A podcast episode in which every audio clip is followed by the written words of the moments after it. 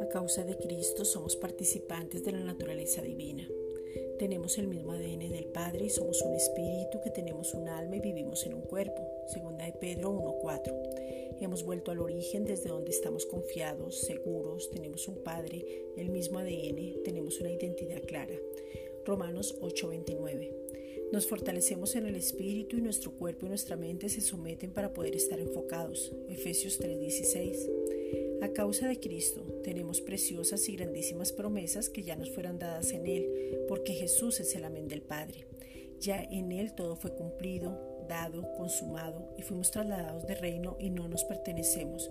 Segunda de Pedro 1.4. La promesa es Cristo, y ahora Él nos habita, desde donde somos, nos movemos y existimos. Romanos 11:36.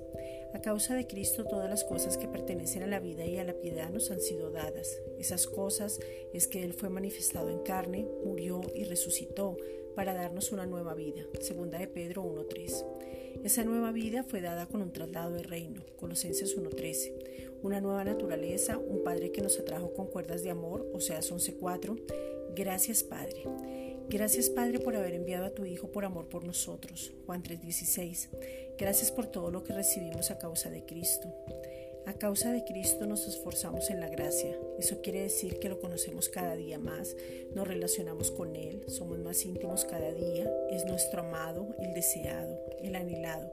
Segunda de Timoteo 2.1. A causa de Cristo, la gracia y la paz están sobre cada uno de nosotros y en nosotros, porque la gracia es Cristo y la paz es Cristo. Segunda de Timoteo 1.2. Gracias Padre.